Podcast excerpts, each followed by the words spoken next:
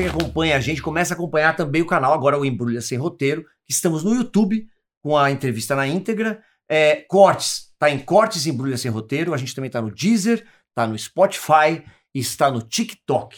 E no Instagram, arroba embrulha.semroteiro. Então, mete bronca e quem conhece o Embrulha para Viagem, vem. Quem não conhece, vai conhecer o Embrulha para Viagem, quem já conhece o, o nosso canal de podcast. Exatamente. Hoje, diretamente aqui dos estúdios Jacarandá. Jacarandá. Olha aí. Nós estamos aqui, qual, que é a minha aquela ali? Nós estamos aqui com nada mais, nada menos do que Augusto Madeira. Hum. né?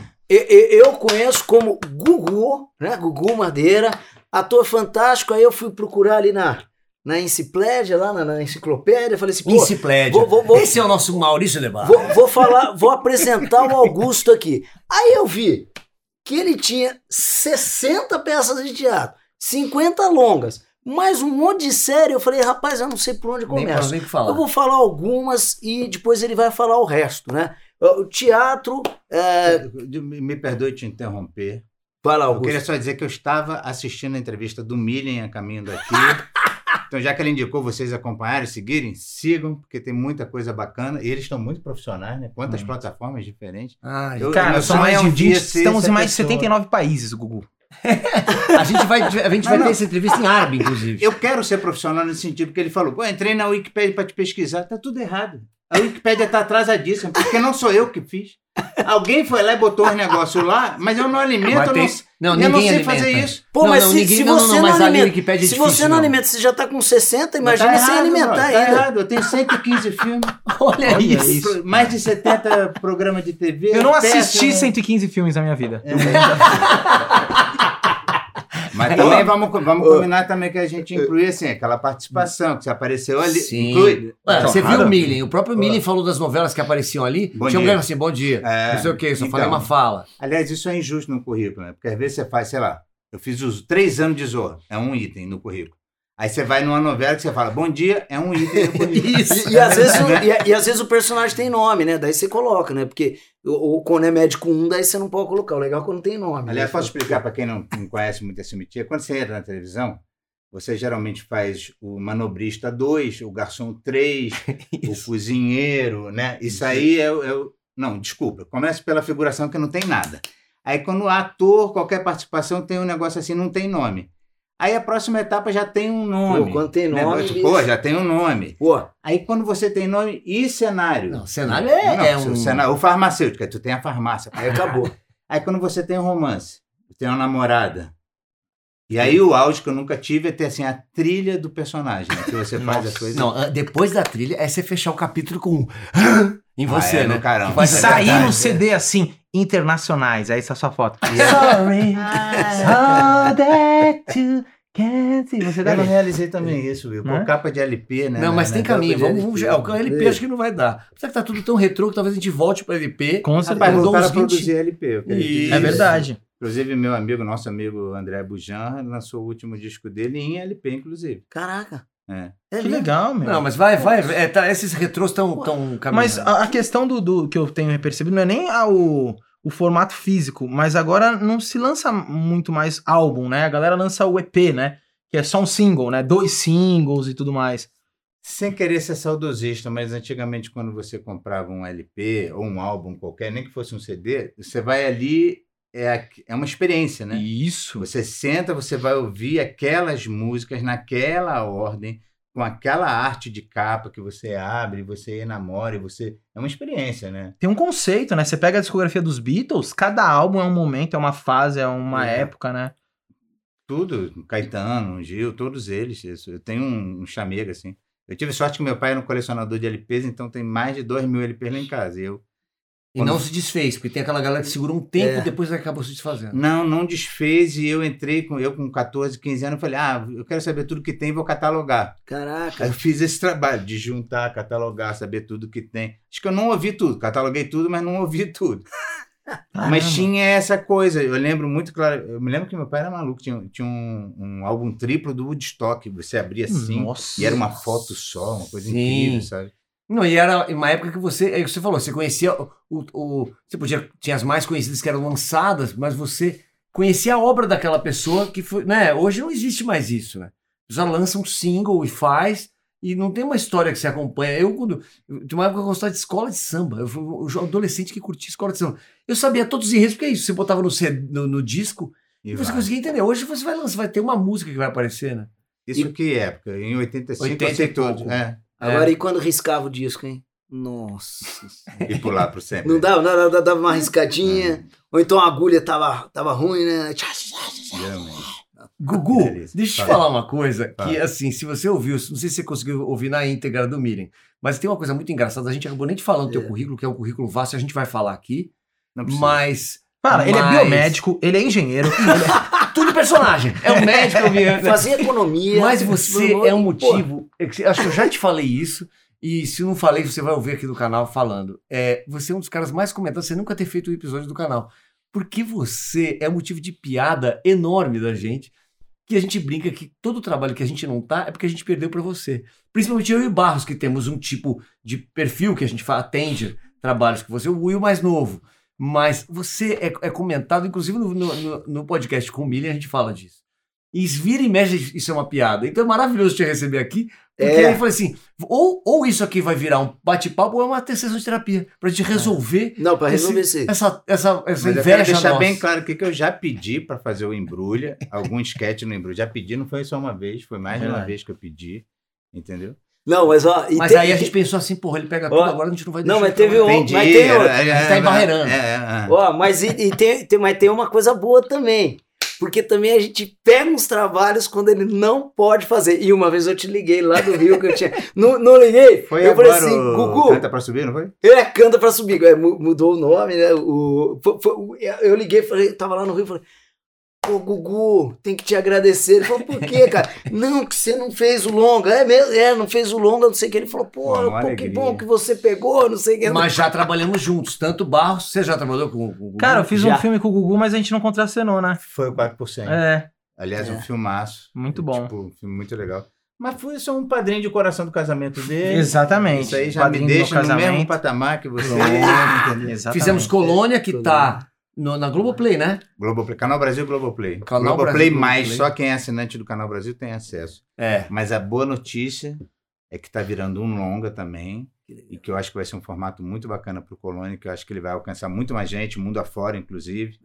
E, É, fala um pouquinho da história que é tão legal, né? e essa temática de hospício, não sei o que, engraçado, tem uma aceitação. Eu, eu falo isso porque eu fiz o Nise, Coração da Loucura, que, é- que era sobre a Nise da Silveira, sobre o hospício, Dom Pedro de I, Dom Pedro I lá no Rio.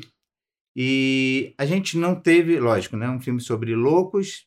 é, o distribuidor que tinha, depois de dois anos, ele falou: Ah, cara, eu não tinha feito nada. Aí o diretor pegou de volta, falou: Vocês não vão fazer nada? Os caras falaram: ah, Cara, loucura, né? Tal.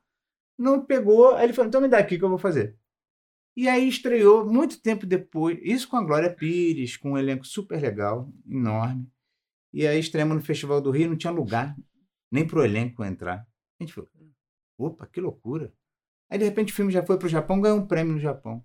Aí começou Líbano, Estados Unidos, Itália, não sei o quê, Colômbia. A gente Cara, chegou na China, os caras piraram. Eles não só passaram em alguns festivais na China, como eles pegaram e botaram em cartaz. Fizeram 400 cópias do filme e botaram Pô. em cartaz. Coisa que a gente não teve aqui no Brasil nem de perto. Acho que a gente não chegou a ter quatro cópias, sabe? E os caras botaram 400 cópias na Nossa. China. Como era o nome? E- Nise, o coração da loucura. Pô, que legal. É sobre a doutora Nise da Silveira. Aí eu lembro que a gente tem um grupo de WhatsApp, que é onde a gente se mantém unido até hoje, a gente fala até hoje. Mas quando deu dois anos, o, o próprio Robertinho Berlini, o diretor, falou: gente, eu acho que o filme já fez uma carreira linda, é, acho que é isso aí, já deu. Nossa, três anos depois eu estava em Moscou representando o filme. O filme abriu o festival em Portugal. O filme não parou, ele Que simplesmente legal. não parou. Coisa. Ele, ele é aquele filho pródigo que, sabe, que ganha o mundo. Então, acho que o Colônia tem essa vocação, sabe? Ele, como série, ele fica mais amarrado, mas ele, como longa, ele tem muito para ganhar o mundo. Pra quem não sabe, é da história de um hospício, né? É uma história baseada em fatos reais com momentos fictícios. Conta aí pra gente. O Hospital Colônia de Barbacena, em Barbacena, Minas Gerais, era teve um filme da Daniela Arbex, que é uma repórter. Ela fez um livro que, inclusive, ganhou um prêmio Jabuti, se eu não me engano, pela reportagem. É, antes dela escrever o livro, teve uma reportagem na revista Cruzeiro que revelou ao mundo o que acontecia dentro dos muros do Colônia, que era uma história muito semela- é, similar com o que acontecia nos campos de concentração nazista, né? Quer dizer, era uma indústria da morte ali. Foi um hospício que nascido em 1930 e deixou de existir em 80 e poucos. Quer dizer, nesses 50 anos, mais de 50 mil pessoas morreram dentro daqueles muros. E não eram só pessoas com deficiência mental, pelo Isso. contrário. Eram pessoas que a sociedade não estava apta a receber. Fossem mulheres grávidas, negros, pessoas sem documento, bêbados, é, qualquer pessoa que fosse intolerante, intolerável para a sociedade, eles simplesmente botavam no trem e jogavam para lá. O famoso trem de doido das músicas mineiras e tal. E As, as crianças eram até ameaçadas, cuidado com o trem de doido, se você desobedecesse a avó ou a mãe. Já, já existia essa cultura do terror para você não parar no trem de doido. Porque uma vez no trem de doido, para dentro do hospício e acabou, Nunca não tem mais. saída, né? Não, tem histórias terríveis ali, de tortura e tal. E o, e o, e o Colônia, ele mescla é, ficção, né? Criou-se uma história para amarrar isso, mas falando desse fundo, e foi muito bem aceito, né? Teve umas coisas. uns- O alienista também é um pouco isso também, não é? O alienista é mais alienista. antigo, é século XIX, né? É, que o cara eh, co- começou a achar que todo mundo da cidade tava louco, daí o cara, não sei o que, o cara, não, tá louco, vai ser Sim. internado. Eu acho que era isso, mais ou menos, a Sim. questão. O, o questão temporal, o Nísio e o, e o Colônia são mais contemporâneos, que abordam a questão da- das práticas, né? Do, do eletrochoque, da lobotomia, desse tipo de confinamento. Tanto que hoje, finalmente, se eu não me engano, tem duas semanas, o último paciente do hospício, Nísio da Silveira, no Rio, eh, foi mandado para casa. É, como parte desse longo processo né, de, de não internação, né? É. De, Então, agora vai virar um parque, vai virar um local de, de atendimento é, voluntário, é, mas a família é o melhor lugar né, para acolher. Então, eu fico muito feliz e é uma coisa que tem semelhanças em muitos países do mundo, né? Principalmente países totalitários ou países onde a tolerância era pouco é, fazia parte pouco parte da cultura local, né? Como a Sim. própria China. Então, acho que talvez por isso tanta identificação. Sim, sim. Tem muitos documentários nos Estados Unidos também, do, do início do século passado. E, e partindo da- do, do ser humano, a gente tá falando do ser humano, né, da loucura, de tudo. Também tive o prazer de fazer Ah, com, é, tem o com, teu com. Augusto Madeira, Hora de Perigo, que tá no Netflix. né? Não tá mais. Não tá? Não. E eu queria assistir, falei agora no Cara, almoço. Falei, cara, que Essa série incrível. é fantástica, meu. Mas é, eu vou te contar. Na verdade, ela era uma série produzida pelo Essa- Estúdio Plus francês.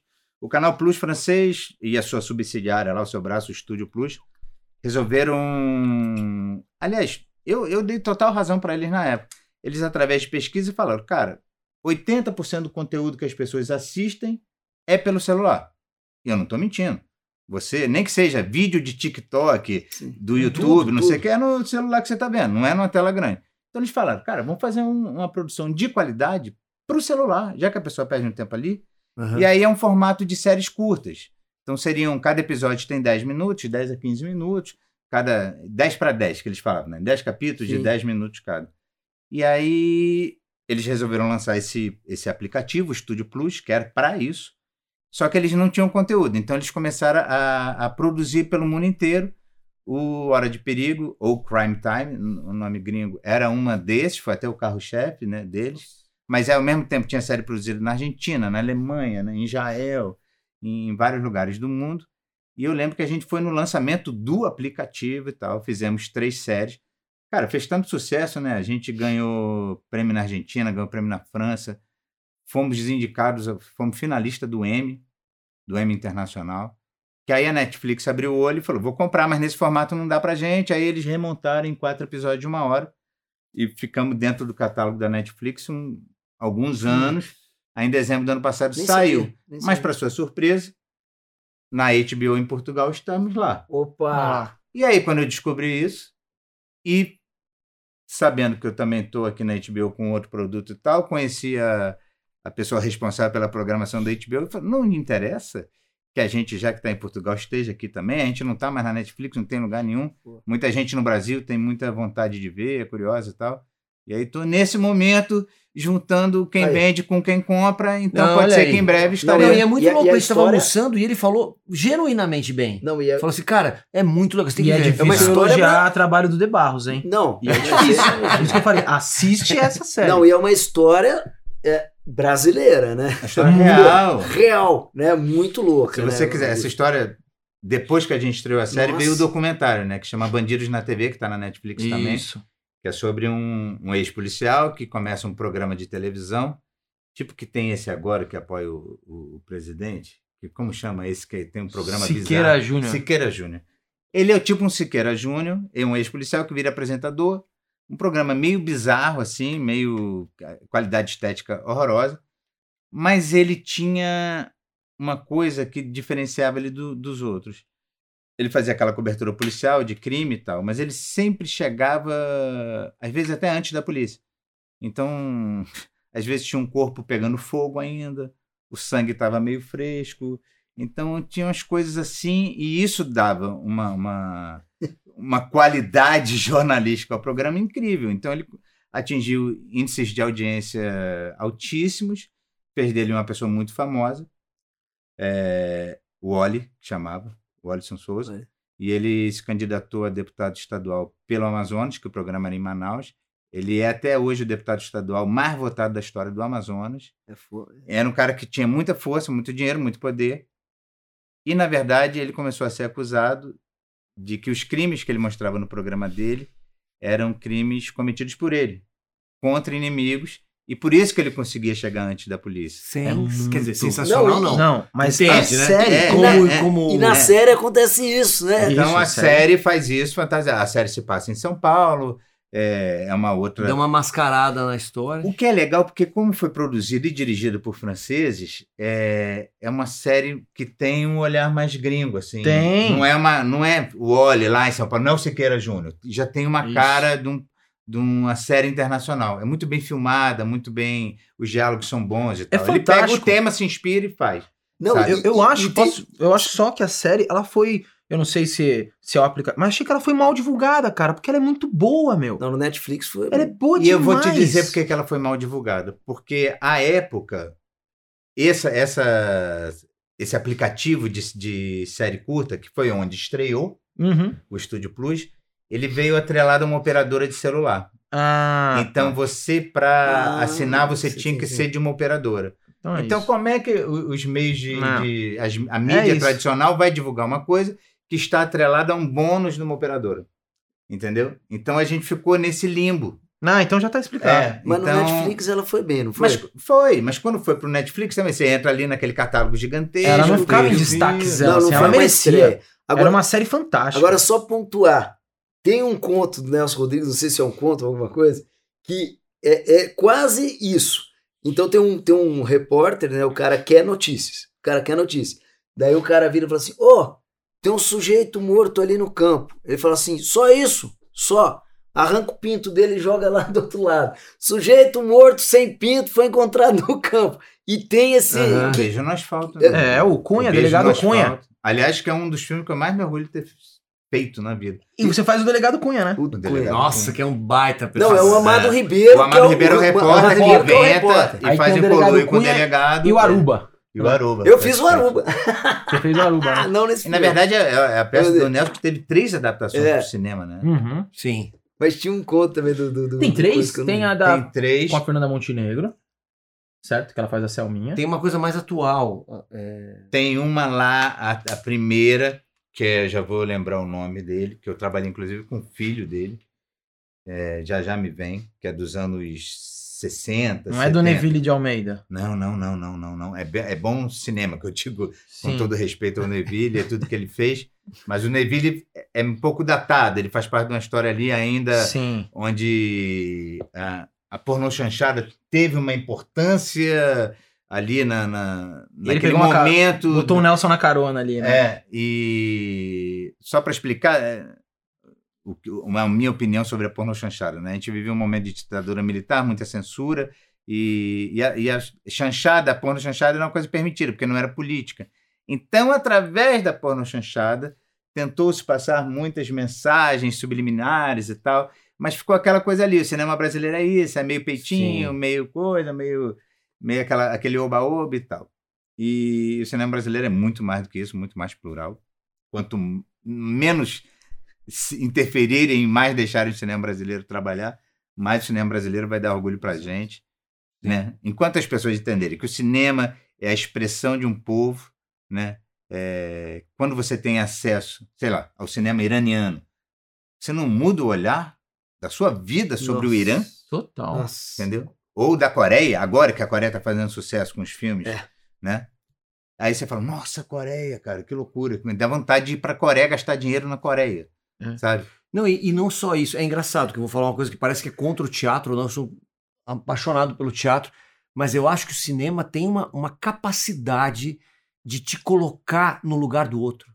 É, quando você vê um Cidade de Deus, que você torce pra favela dentro de alguma maneira. É, é, é, é um jeito. Você vivencia aquilo tão claramente que você consegue entender o olhar. É mais do que qualquer aula sobre a pobreza, sobre a, sobre a miséria, porque você vive, você entra sobre a ótica da, da- você é mergulhado num bom filme sobre a ótica da, daquelas pessoas e você passa a torcer, a entender o porquê de uma coisa ou de outra, né? Eu acho o cinema nesse sentido uma É, arte assim. Ma- Mas aí tem um, tem um, tem um acréscimo, né? Do, do- que o Gugu tá falando aí do, do, do- do filme coreano e tal.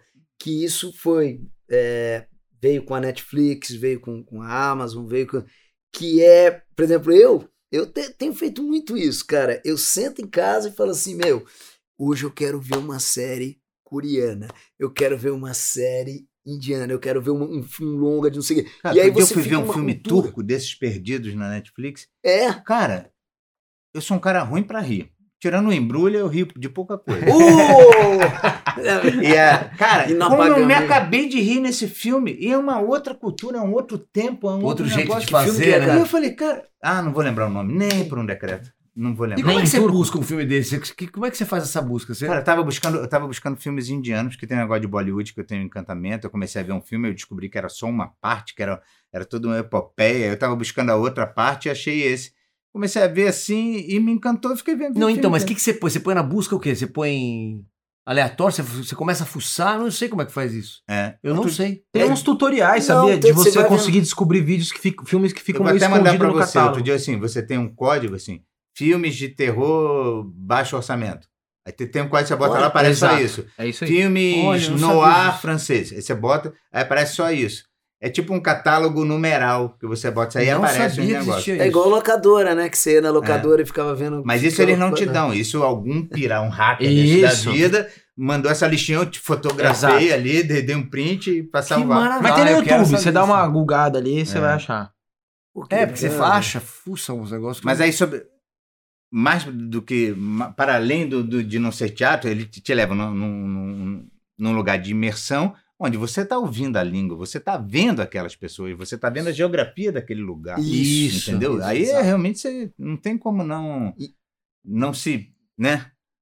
Não, o dia a dia daquela, daquela galera, você fala assim, cara, o cara tá do outro lado do mundo, Os uma, cultura que tava trejeitos. tão longe de você, você É. começa a falar, pô, né? É, é, é- é muito, é fantástico. É cara. fantástico mesmo. Fantástico. E Gugu, fantástico. você realmente, eu acho que da- dessa geração é, é alguém que transitou muito bacana por, por teatro, cinema, série, por tudo mesmo.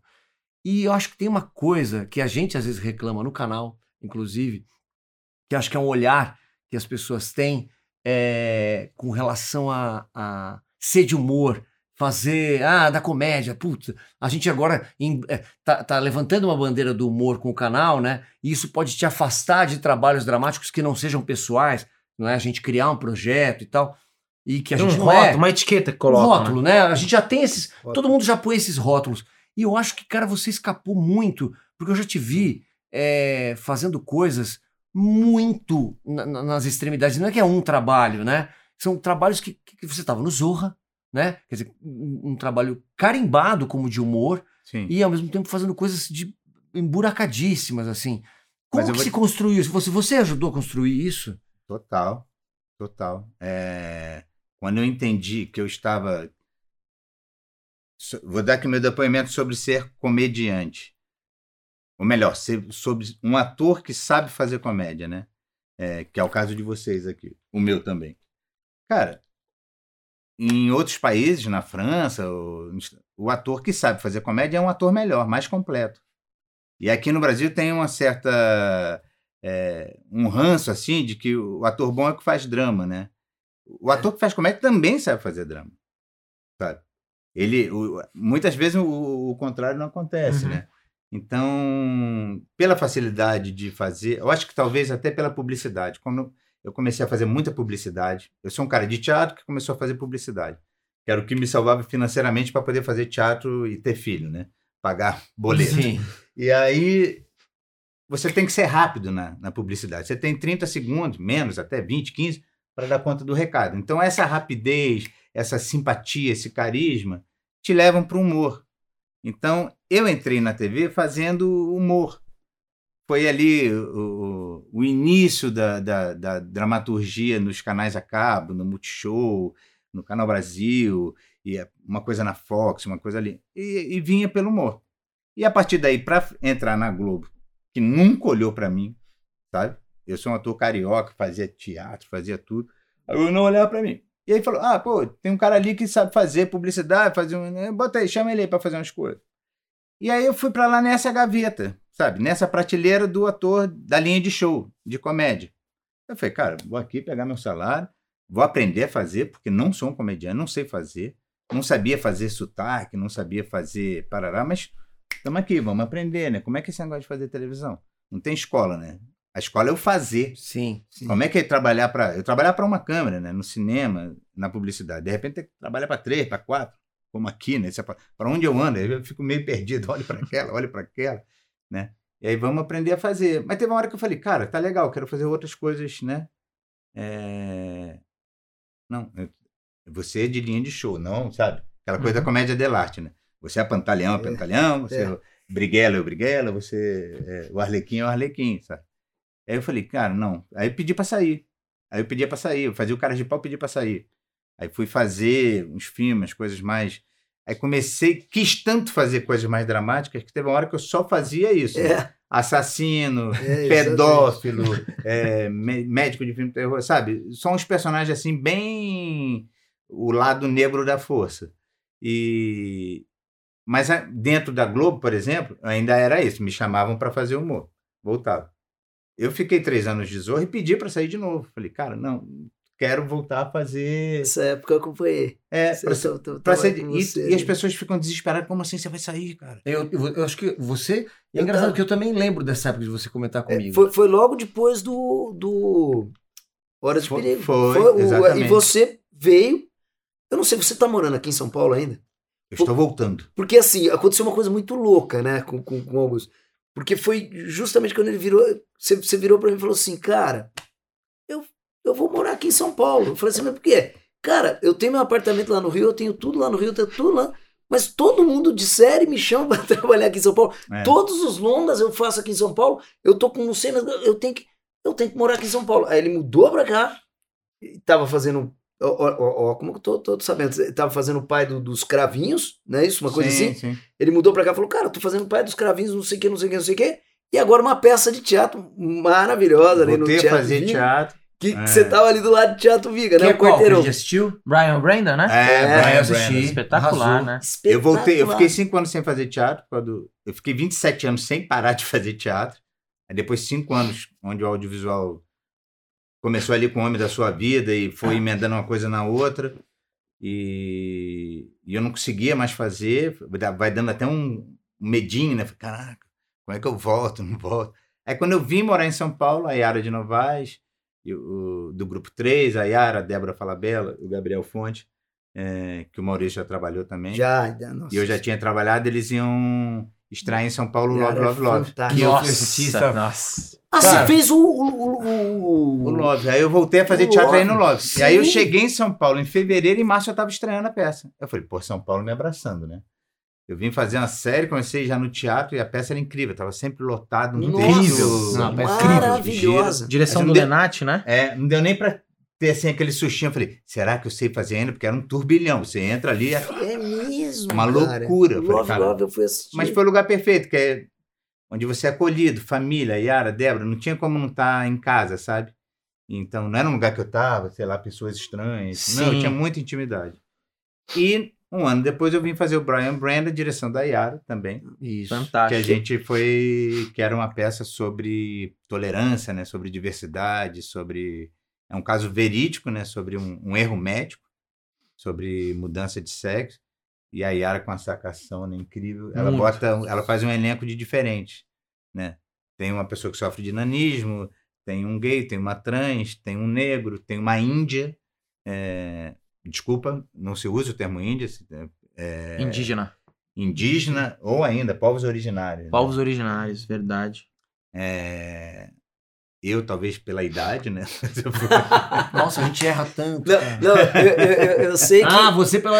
ah, você ali, está da- falando- das diferenças, Já né? entendi qual que era a tua parte que te Era cabia. que pa- cabia, porque eu fui branco, hétero e tal. eu Falei, cara, tô fazendo Eu tô aqui, né? aqui. Só, só vim só ser castigado, né? E aí eu tive outra novidade, né? Porque além do cara fazer drama, comédia, não sei o que, não sei o que, no teatro ele arrebentava e ainda cantava e tocava. Eu falei, ah, não, cara, agora É. acabou, acabou. aí eu pegava o violão e pá, pá, pá. Falei, pô, mano, pô. E a gente fazendo um elogio que eu fiz com o Will outro dia. É, é, é legal falar essas coisas que É. são do, do assunto da, da verdade. A gente comentando, porque a gente, às vezes a gente pega umas roubadas pra fazer, né? Sim. um trabalho que você não gosta muito, ou um negócio que, ah, a peça é mais ou menos, o filme é não sei o quê.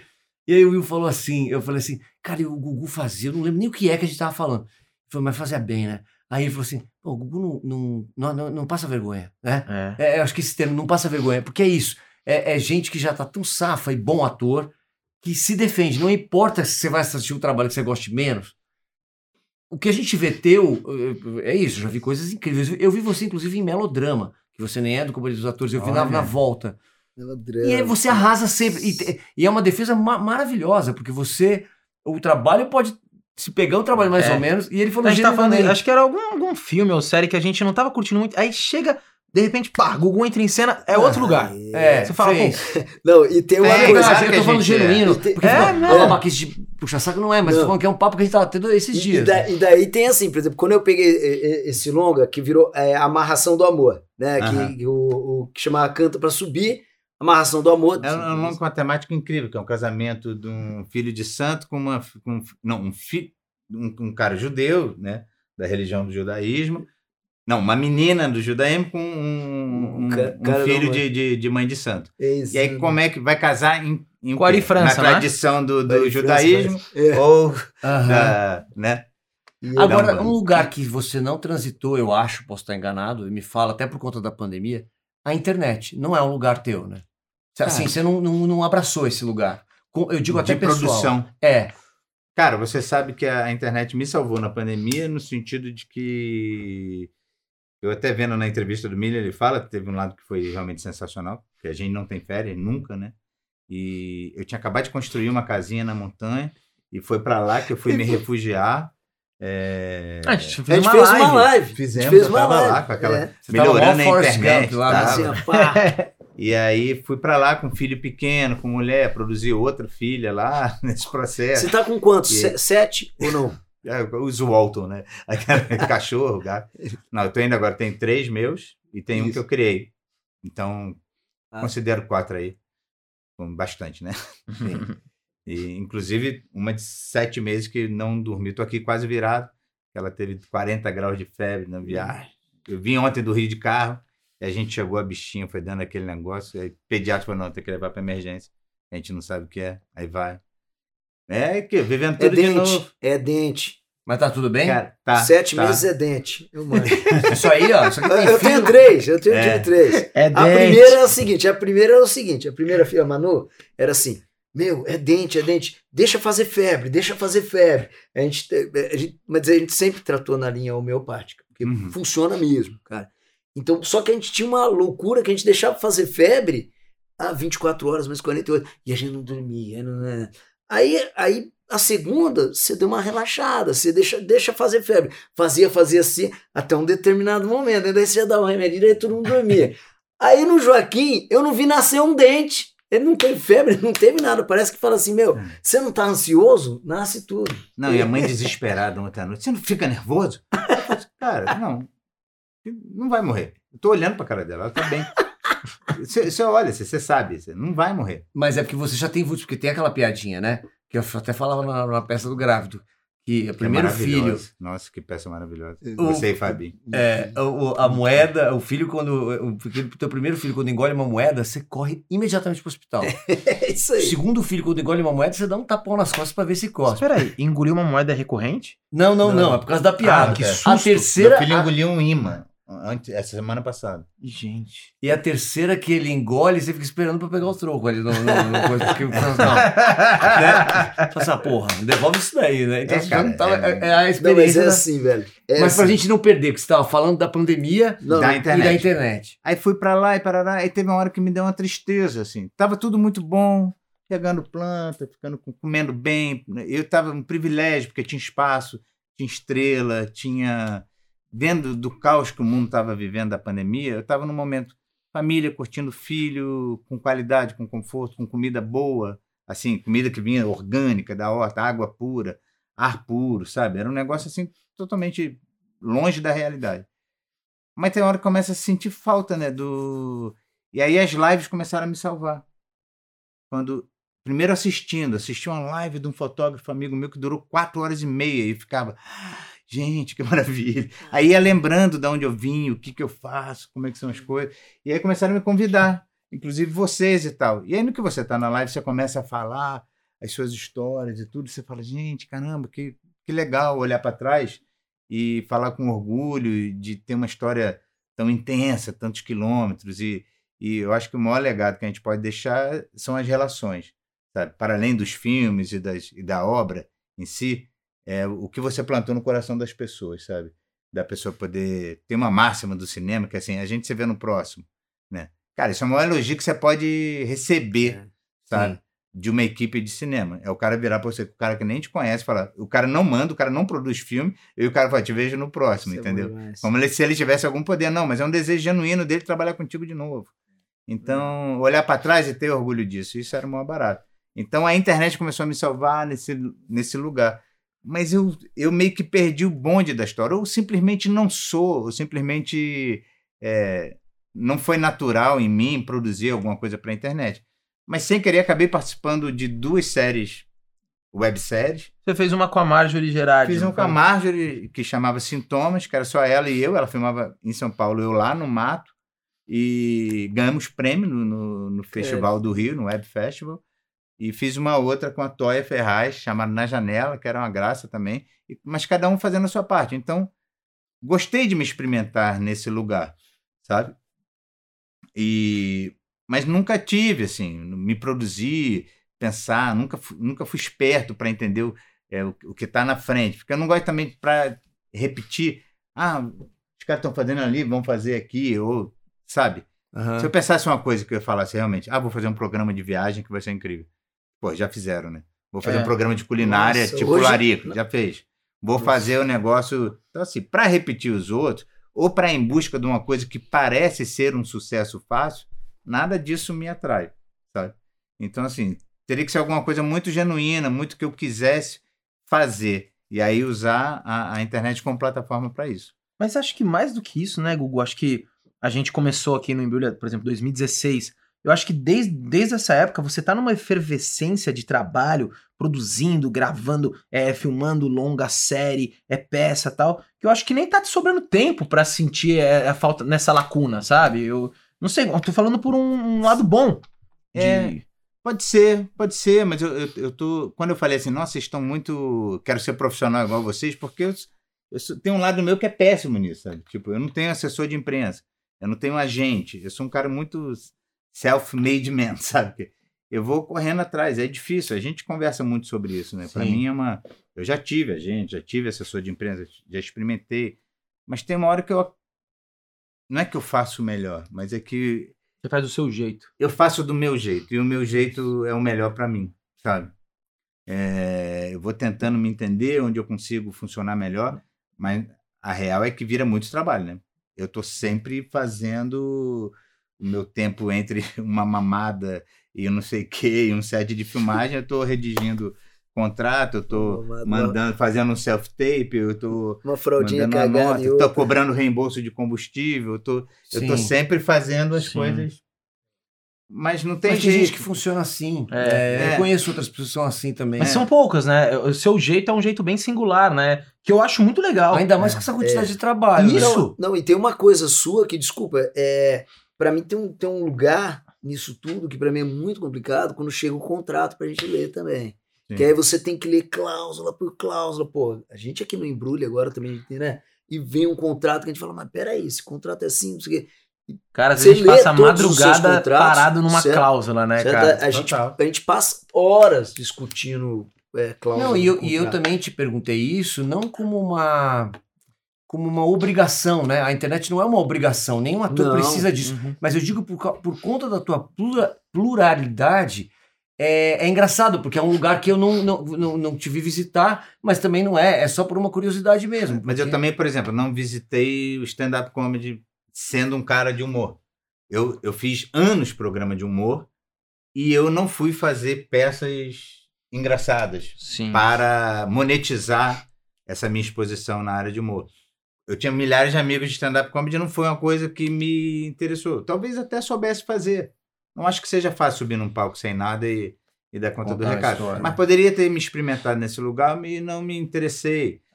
Eu não sei, talvez eu venho também de uma escola de teatro de essa coisa, sala de ensaio, tempo, profundidade, sabe? Mergulhar naquilo ali. Tem uma frase que eu gosto muito, né? Que a gente, como ator, a gente é um oceano, né? É um oceano de conhecimento. Um oceano não tão profundo, né? Porque a gente tem que conhecer um pouco de tudo. Sim. De vez em quando você vai fazer um projeto e aí você se aprofunda um pouquinho mais naquilo, né? E aí você consegue ali, ou seja, a gente vai virando pessoas melhores, né? pessoas mais interessantes, pessoas Sim. que podem conversar sobre. Abriu o leque. né? abrir o leque sobre diversos assuntos. É, talvez eu não saiba muito sobre, sei lá, filosofia, é, determinado tipo de filosofia, mas você faz um trabalho que você precisa estudar isso, aí você vai, opa, dar um mergulho nisso. Eu, por exemplo, talvez eu faça uma série ano que vem, em abril, que eu faça um italiano. Não está confirmado, não sei se vou fazer. Estou estudando italiano já, há dois meses. Sabe? Eu falei, o pior que vai acontecer é eu saber um pouquinho de italiano. Aprender. Isso. Sabe? Nossa, é um, é um mergulho, né, cara? Eu estou fazendo agora, por exemplo, eu saí de uma novela, voltando um pouquinho aqui no Estampo do Imperador. Aliás, primeira novela da minha época, da minha vida, 35 anos de carreira. Primeira novela, novela, que eu digo. Já tinha Sim. feito participação. Oi, bom dia, boa tarde, o cafezinho e tal. Mas Aham. assim, pegar um personagem que vai Cabo a rabo, né? cabo a rabo. Eu lembro até que o, o Celton, que é o protagonista, que faz o Dom Pedro II, me ligou, falou, velho, o diretor vai te ligar tal, vem fazer. Personagem é demais, não sei o quê, parará. E aí, lógico, você fala, ah, pô, um colega, né, que é o protagonista, te liga e fala, cara, vai ter o Nero, vai ter não sei quem, vai ser legal. Aí fui ver o personagem. O personagem que é filho de uma atriz. Cara que vira outros personagens. Ele é super teatral. Uma novela de época. É o Quinzinho, É né? o Quinzinho. É ele é dono bom. de um cassino, picareta. Eu vi uma cena. Não, tem uma linguagem totalmente diferente. Nossa, né? aí ele, Ah, ele, ele vira um professor grego de conhecimento geral e uma professora alemã de etiqueta. Você poder fazer É esse um- tipo de vaudeville numa novela, com a produção de época linda, fotografia linda, não sei o quê. Aí o cara jogam ele no segundo andar, ele cai de cabeça, perde a memória. De vez em quando ele fica nervoso, ele fica mudo. E aí ele. Cara, É, é. é um- eu, eu ia me divertir enlouquecidamente. E é um cara muito acelerado, sabe? Eu, nada naturalista, sabe? Gestalmente falando. Era totalmente. Todo aquele comédia dele. núcleo, Tudo né? aquilo que a gente. Todo o núcleo ali ele não tu- é então, naturalista. tudo que a gente estudou no teatro, vivenciou, isso aqui, eu ia pegando as coisinhas, pá, pá, negócio de palhaço, negócio de chapa, negócio de cinema mudo, negócio de... e ia usando, entendeu?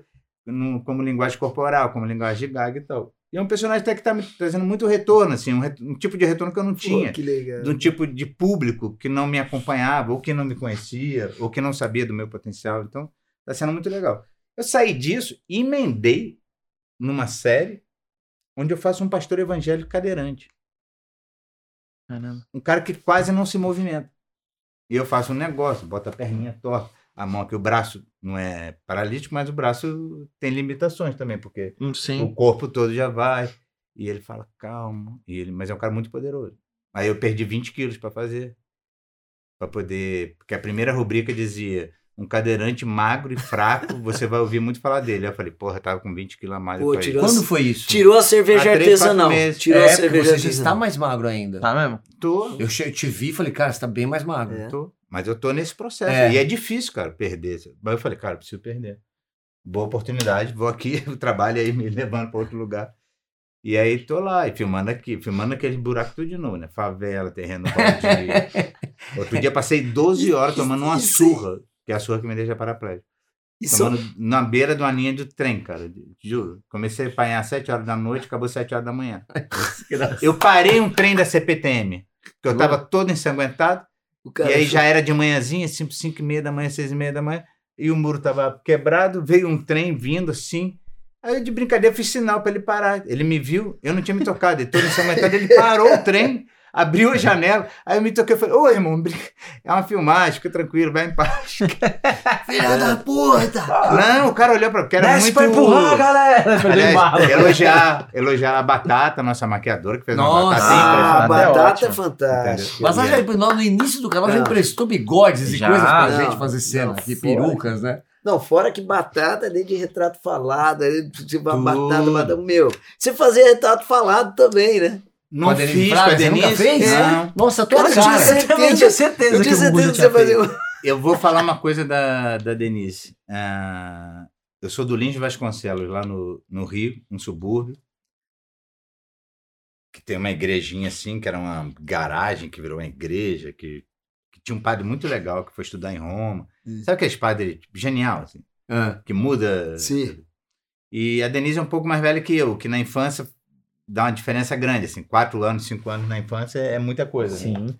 E a família dela é dali. Frequentava a mesma igreja. e tal.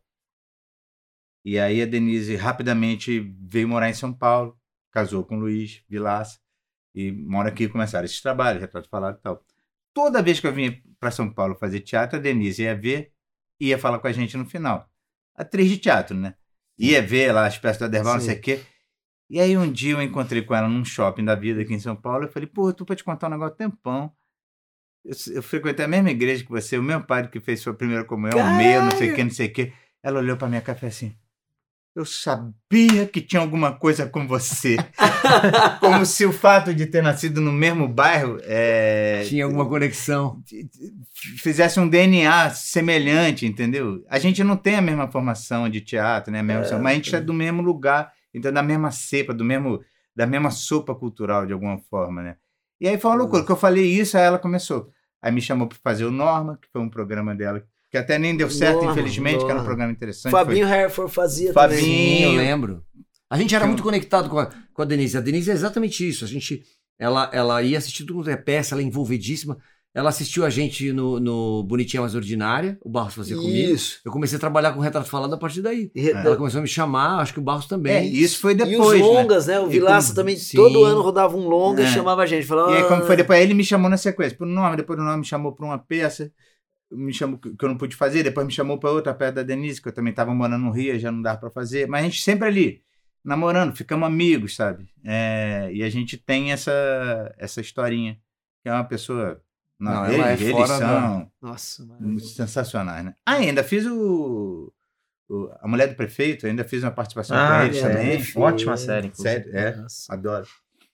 E, cara, é assim, é um, é um negócio delicado que a gente sabe e fala entre a gente é, da nossa profissão, né? E, e- e injustiças. Eu acho que o canal, o canal, ele tem. O embrulho é para viagem. Ele tem uma série de camadas por que que a gente construiu. Eu acho que tem uma coisa da gente ter o nosso próprio discurso, a gente poder fazer, no- dar no- voz àquilo que a gente quer falar Hum. a gente quer ampliar isso, né? O tempo vai dizer se a gente consegue ampliar isso para outras coisas, para outros tipos de produção. E, e tem de um, um lado também é, é- é- é podermos fazer o nosso próprio protagonismo, né? E você é um cara que eu acho que tem uma, uma curiosidade, que eu tô pegando esse gancho porque você falou da novela, que é a tua primeira novela. É uma coisa muito curiosa isso, né? Porque você é um cara que trabalha infinitamente, infinitamente. Você protagonizou na HBO, como é o nome da... O O Homem, Homem da Sua Vida. o homem da sua vida. Mas te- você tem essa percepção que podia, pode ser mais é, do que a, a, a classe. Você é respeitado pela classe toda. Mas talvez se eu falasse para minha mãe, o Augusto Madeira vai estar aqui, ela tem que fazer uma associação de a- unir o nome à pessoa. A gente vive isso o tempo inteiro Sim, sim. né? Por isso que eu tô falando com, com propriedade. Você sente isso? Isso te, te, é, te incomoda? Isso te gera algum tipo de Ó, não. Eu, eu acho que é uma. A gente está sempre na busca dessa conexão nome, imagem, né? Ser mais Sim. imediata.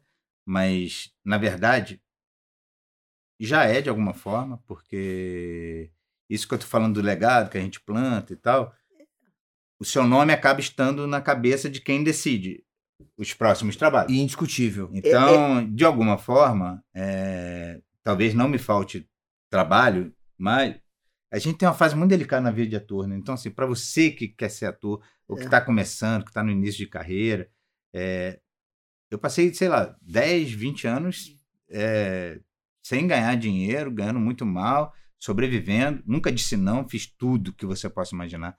Tudo, de telegrama ao vivo, a montar luz, a colar cartaz de madrugada, a fazer teatro infantil no horário do almoço, que todo mundo vai comer uma feijoada, eu estava lá trabalhando. Tem essa essa essa coisa gostar. Eu gostava também de fazer isso aí, eu queria fazer. Eu já via gente dando subindo a ladeira muito rápido assim, sabe? Uhum. E eu falava assim: "Nossa, o cara já tá lá e eu tô aqui ainda". cara. Até a mesma idade que eu, É. já não só financeiramente, mas de espaço, de poder mostrar trabalho, de maturidade e, e indo e e tá ali fazendo. E aí a gente tem que ficar se provando. É uma, é uma época difícil. Porque toda hora você tem que. Eu não tinha problema de fazer teste. Fiz teste a minha vida inteira. Mas tinha trabalhos que não. Os testes não vinham. Sabe? Os bons trabalhos, o seu nome não era sondado. Você não chegava nem na porta. Uhum. Sabe? Então a gente ficava ali comendo pelas beiradas. Sabe? O que sobrava a gente pegava. Então tinha É. muito disso. Isso é difícil. E eu estou num momento em que esse trabalho já foi feito. Então, existe até isso. Você falou, ah, é um ator de comédia, mas que também faz drama e tal. Hoje em dia, eu acho que o que ficou assim, ah, é eu sou um ator que entrega. Sabe? Você vai lá e dá conta do, do É. trabalho.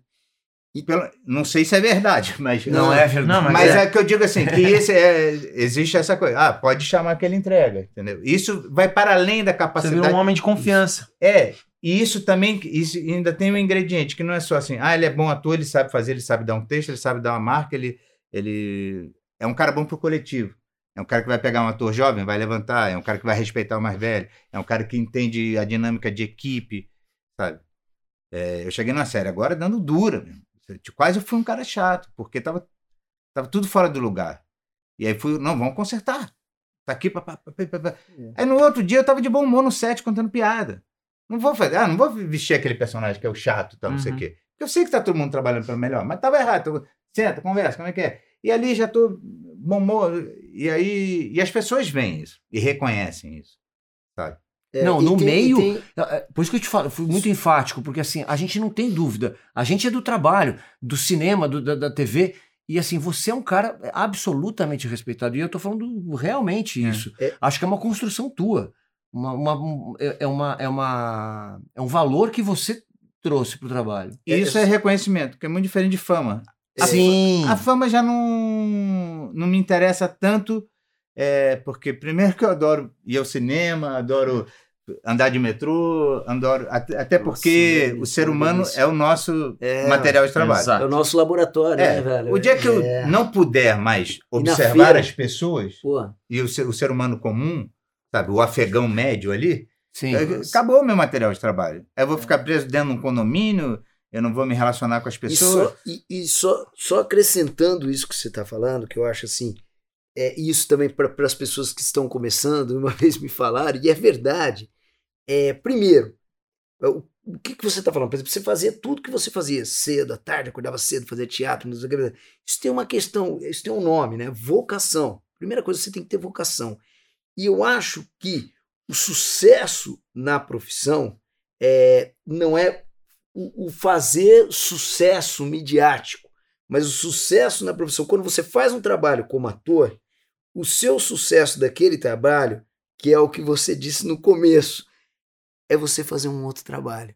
É isso te trazer um outro trabalho com essas mesmas pessoas. É o cara, é o cara da técnica, o cara do não sei o quê, fala assim, cara, te vejo no próximo. Hum. Cara, te vejo no próximo. Então, na verdade, o, o, o sucesso é isso. É você de um trabalho conseguir mais dois trabalhos com essa Sim, mesma não, mas aqui equipe. a gente Só fala disso, da- dessa questão, é, dessa, dessa cobrança, que é o que a gente estava conversando com a Ilana, dessa cobrança que a, social, que seja em qualquer. A gente teve a Ilana Kaplan conversando com a gente também. A gente se chama de pai e mãe. Ela, ela falou, comentou isso? Não. A gente fez o elenco do Ensina-me a Viver. Aí uma vez, sei lá, num restaurante de permuta qualquer da vida, ela falou assim: "Hugo, passa o sol pra mim? Eu falei, "Tá aqui, mãe. Sabe aquelas coisas de casal sem graça? Que se chama de pai e mãe? Ela olhou aquilo, cara. Ela achou, tá, pai. E ficou. Nunca mais me chamou de outra coisa a não ser pai. Nem eu chamei ela de outra coisa a não ser mãe. A Ah, Fernandinha de Freitas olhou aquilo, achou engraçado, se intitulou filha e Acabou. E acabou. Acabou. Até hoje é Acabou. isso. E se a pessoa pedir pra explicar, não tem a menor graça. Porque não foi, a situação em si não era nada. Sim, foi só Mas- a sensação é- rápida da. Rápida ali que a gente achou engraçado esses casais tipo brocha, né? Tipo, que já não tem mais ali. Sim. Mãe, pega. Mas sabe qual é o ruim dessa coisa da, da fama que não tem? O reconhecimento é ótimo, então. O negócio da fama, às vezes, é quando você vai para os big players, sabe? Que eu digo o seguinte: é, é o tamanho do papel que você tem. Porque eu, durante muito tempo, eu achei que eu nunca ia fazer protagonista na vida. Porque eu chegava para fazer, sei lá, um programa que tinha lá os protagonistas, aí o diretor sempre falava assim, olhava para mim e falava, pô, tu é mal camisa 10, né? Tá mal aproveitado. E eu seguia. aí virava pro outro e falava assim, o diretor virava para mim e falou assim, porra, Gugu, eu vejo você aí, cara, tu é topa muito mais do que isso aí. E aí seguia o jogo. Eu falava, é o que tem, é o que sobrou para mim, eu vou fazer. E pior que a pessoa, eu já ouvi isso, e a pessoa, de, de verdade, tá de coração falando, te elogia. É um elogio. Você Claro é maior é um que isso.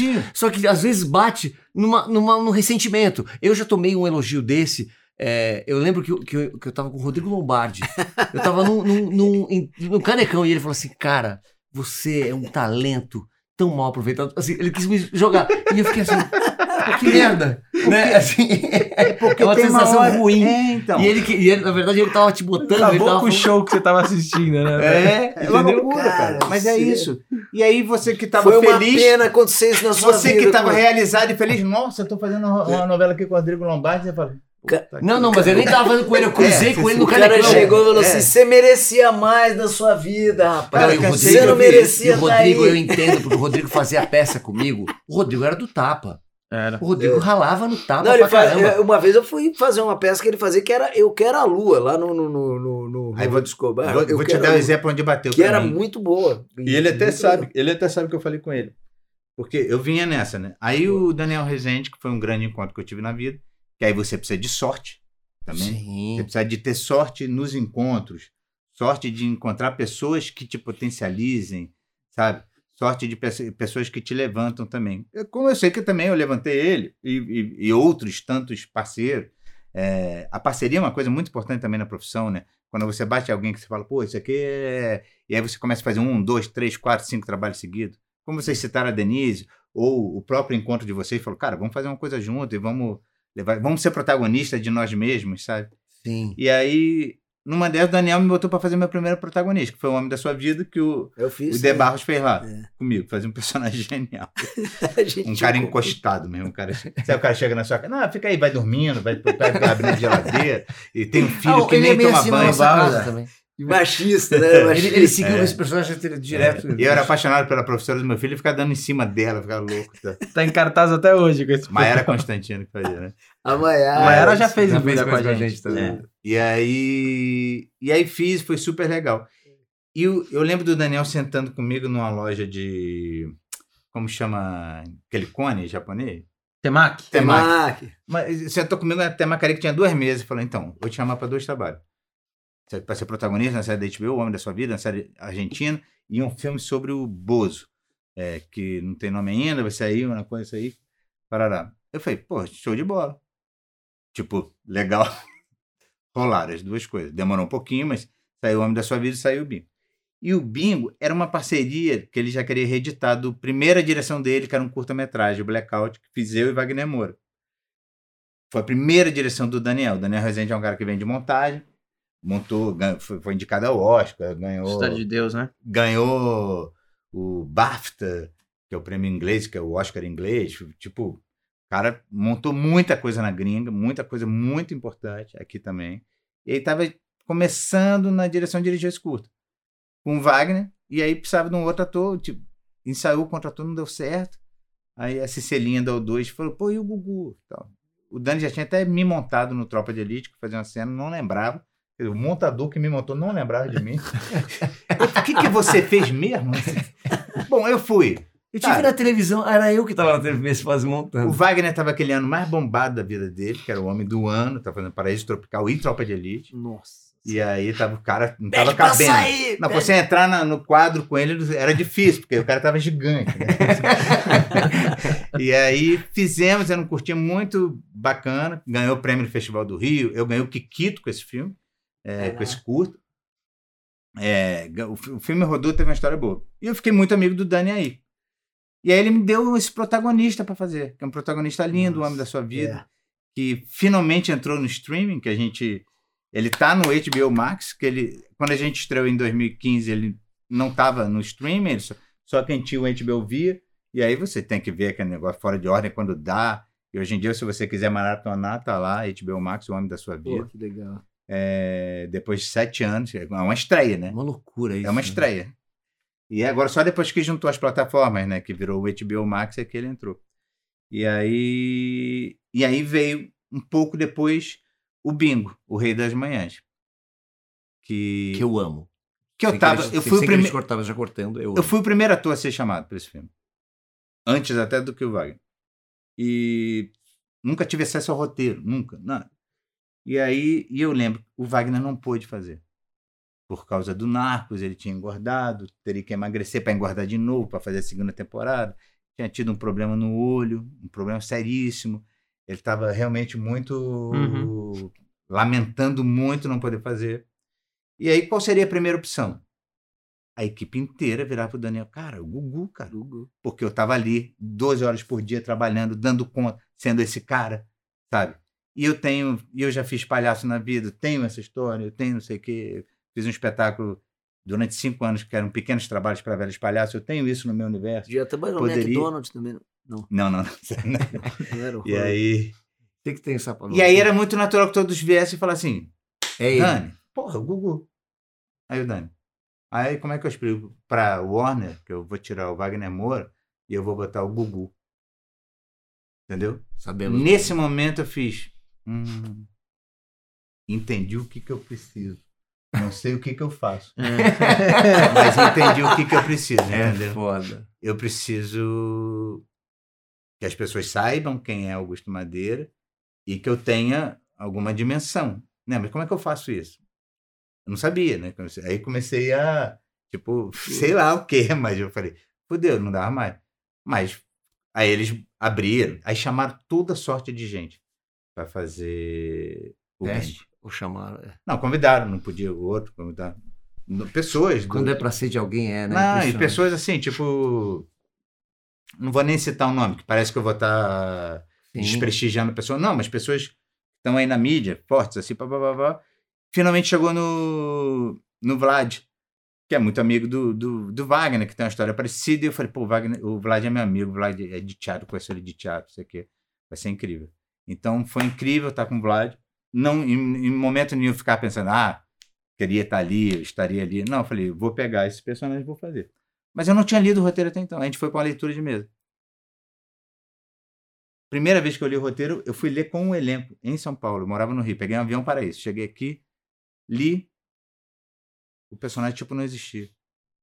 O E seu. O meu não existia. E aí, li, quer dizer, não li. Tipo, fiquei ali, pá, acabou, peguei o táxi para ir embora, pegar um avião.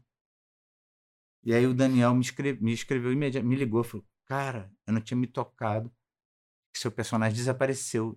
A gente mexeu tanto nesse roteiro que ele desapareceu. E eu, eu já vinha dessa história de não ter feito o personagem principal, aí o personagem que coube a mim, eu falei, aí eu falei, Dani, tamo junto, a gente é parceiro, vamos aí, eu vou tirar leite de pedra, mas a gente vai fazer isso aí. Ele falou, você tem total autonomia, a gente tá junto, vou te botar de volta numa cena que você não tava mais, que é a cena do prêmio, não sei o quê. Eu falei, beleza, e vamos lá. E aí comecei ali, devagarzinho. Bom, esse filme deu o prêmio de melhor ator coadjuvante no Grande Prêmio do Cinema Brasileiro. Olha que loucura, né, cara? Então, assim, e eu, eu vi a alegria nos olhos do Dani, de quem estava lá, porque a gente sabe como foi a construção desse processo, sabe? Então, não dá para ter raiva, não dá para ter mágoa, não dá para achar que o mundo está jogando contra você também, entendeu? A gente vai ali, de alguma forma, construindo. Sabe? Lula, eu posso fazer uma homenagem a risada do Gugu, né? Do personagem Vasconcelos. Né? Você sabe de onde veio, sabe? Isso, do Willi, não é? O Wally. Olha, É. né? Como é que é? Cara, isso aí é.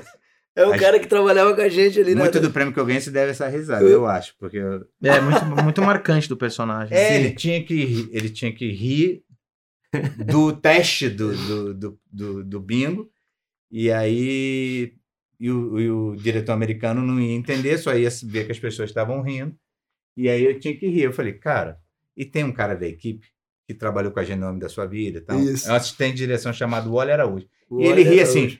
"Ah, ah, ah." E, e Ele é ria assim. E é de verdade. é Aí de eu verdade. falei, cara, bom, eu não ia rir assim, não era uma opção. Não era uma opção. Eu falei, na hora que der a ação, eu vou rir assim, só para dar aquela sacudida na equipe, para todo mundo achar engraçado. Todo mundo conhece o óleo, e aí vai. Cara, eu ri assim, não deu outro, a equipe veio abaixo, entendeu? O Daniel olhou para minha cara e falou, tá fudido, que agora vai ter que fazer isso aí.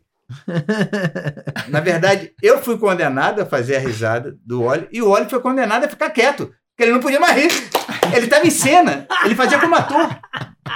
Ele fazia o assistente da Leandro Leal, aquele Ah, menininho corria pra lá e pra cá. E ele Ele, ficou condenado a não rir mais o filme inteiro. Que maravilha. E você Gugu. computou a risada dele É. Gugu, e eternizou. é, a gente tem uma coisa aqui no, no nosso programa, já que a gente tá falando de internet, de, de coisas que a, a gente gosta sempre de olhar para um lado positivo da internet e tal, a gente queria que você desse uma dica, falando aí de rede social, de algum perfil que você vê, já que a gente tá falando de protagonismo, de, de visibilidade, que você olha e fala, pô, isso aqui seria tão legal se as pessoas seguissem mais, acompanhassem o trabalho dessa pessoa. Pode ser, que é, cara, um ator, um perfil, uma página engraçada, um trabalho social, que você, o Gugu, segue, que você fala, pô, mais gente devia conhecer isso aqui. Tem um perfil é, chamado Masculinidade Saudável, acho. Sei. É muito bom e eu queria trazer esse cara aqui. Cara, é muito legal. É um... Porque vamos combinar que estamos é, na escola, né? A gente, em relação a tudo, né? O, que bom que o mundo é essa Kombi que capota, né? e que faz a gente ter que rever diariamente a, a nossa posição em relação a tudo, né? Principalmente como pais que Sim. somos e, e em relação a tudo, em relação a, a, a- a machismo, a racismo, a transfobia, a, a, a- a tudo. a Termos tudo. que a gente fala, a gente tem que se reeducar. se reeducar. Consciência de se- classe. Consciência de classe, consciência de. Hoje, hoje eu vivi isso. Eu peguei um elevador e aí entrou uma, uma mulher no elevador e ela falou: Desculpa, o elevador de serviço estava quebrado. Eu olhei para cara dela e falei: Pelo amor de Deus, que é isso? Você é muito bem-vindo aqui. Aquilo me doeu, sabe? Nossa. Aquilo me doeu muito. Mas assim, é, é tão já orgânico. Os outros dois tiozinhos talvez tenham se incomodado com a presença Sim. dela, sabe? Sim. eu fui fazer não sei o que no prédio, que era mais assim. É, isso, isso. É isso que a gente tem que estar sempre se reciclando. E tem um cara que abriu uma página para falar sobre masculinidade saudável, ou seja, combatendo o que seria tóxico na masculinidade. Que são Ótima essas. é, em relação a tudo, em relação a esse, a esse modus. Imagina, eu sou do subúrbio do Rio de Janeiro, irmão. É, imagina como eu fui criado ali, né? Forjado, né?